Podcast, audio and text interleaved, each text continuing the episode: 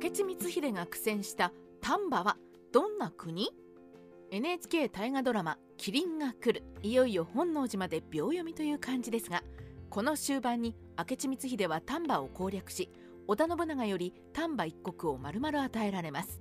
しかしこの丹波攻めは光秀の戦いでもとりわけ困難な戦いでした。そこで今回は麒麟が来る雑学として光秀の丹波攻めを詳しく分かりやすく解説します。丹波攻めを時系列で解説。ではここで明智光秀の丹波攻めについて時系列で解説します。天正3年1575年7月氷見軍の赤井直政を標的とし周囲の皇族を味方につけつつ進撃。天正3年1575年10月赤井直政の居城黒井城を包囲。天正4年1576年1月八神城主畑野秀治が謀反。明智光秀命からがら退却。ほとんどの丹波国人が織田信長から離反。天正5年1577年頃丹波亀山城を築城し拠点を余部城から移す。天正5年1577年3月八神城を包囲し兵糧攻め。天正6年1578年4月園部城攻略。赤井直政病死。天正6年1578年6月八神城落城。天正7年1579年7月宇津城を攻略。同月丹後弓の木城を攻略。丹後平定。天正7年1579年8月黒井城を攻略。天正7年1579年9月国領城攻略。丹波平定。このように明智光秀は一度丹波攻略に失敗し天正5年には拠点となる丹波亀山城を築城。そこから慎重に兵糧攻めを行い4年以上の歳月をかけて攻略に成功しました。かなり苦労した丹波攻略ですがその分信長の評価は高く光秀は丹波26万石を与えられます。丹波とはどんな国？丹波は京都に近いことから平安時代から自社の荘園が多く作られました。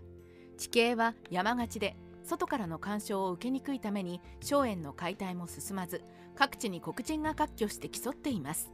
そのため26万石の領地に金山上原塩見足立芦田滋賀上林川勝大月など18もの有力な黒人が割拠。明智光秀が丹波を平定するまで強力な戦国大名が育ちませんでした。信長の上洛後は丹波黒人は一部を除いて足利義明派であり明智光秀に表面上は従いながら内心では嫌っているという状態だったようです。特に八木城の内藤氏八神城の旗野氏黒井城の赤石が反織田を標榜し明智光秀を苦しめることになります。丹波攻めの理由。どうして織田信長が丹波にこだわったのか。その理由はここが京都に隣接している土地だからです。京都の目と鼻の先に状況次第で敵にも味方にもなる独立した有力黒人が18もありさらには自分ではなく足利義明にシンパシーを持っている連中が多い。また丹波は山だらけで守るに有利で攻めるのは大変。こんな状態の土地があれば信長でなくとも平定しようと思うでしょう。そして信長にとっては皮肉なことに丹波を攻略した明智光秀は丹波亀山城から防備の手薄な京都本能寺を吸収し信長の天下統一を阻んでしまうのです。織田信長はある意味丹波に泣いたということもできるでしょう。一度目の丹波攻略天正3年1575年の高谷城の戦い長篠の戦い越前一向一揆殲滅戦に参加した光秀は丹波攻略を任されます。丹波の国は足利義昭についていましたが信長が足利義昭を追放した結果丹波国人が信長から離反したのです。そこで信長は丹波を攻略して支配下に収めることを目論み明智光秀に攻略を命じました。特に氷上軍の黒人赤井直政が信長に対して曖昧な態度をとっていたので明智光秀に命じて牽制させる目的があったようです。しかし順調に見えた丹波攻略は天正4年1月に八神城の畑野秀治が赤井直政に内応丹波黒井城を包囲していた明智軍は四方から攻められ大敗します。こうして1度目の丹波攻略は失敗に終わるのです。2度目の丹波攻略。